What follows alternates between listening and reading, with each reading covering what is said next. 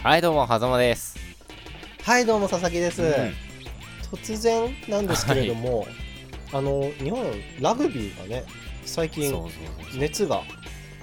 ね五郎丸強いらしいですね、五郎丸日本うんということで今回はですね、2分間でよくわかるラグビーとアメフ トの違いについて幸之助先生に語っていただきたいと思いますそれではどうぞ、私ねですねもともとアメフトの方が好きでうんあそうなんですねアメフトとラグビーの違いまずねまず第一に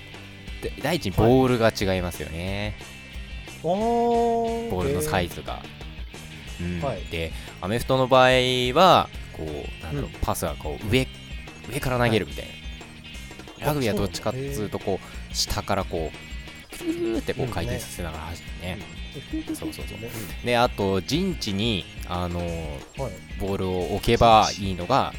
あのータはいッチダウンっつって点が入るんですけれどもそれはアメフトなのねおへーラグビーの場合はその相手のはこいうなんだろう線線はい 線線のところにこうあのドンとボールを置置いて初めてトライというかこはいうねトライというか得点が取れるみたいななるほど、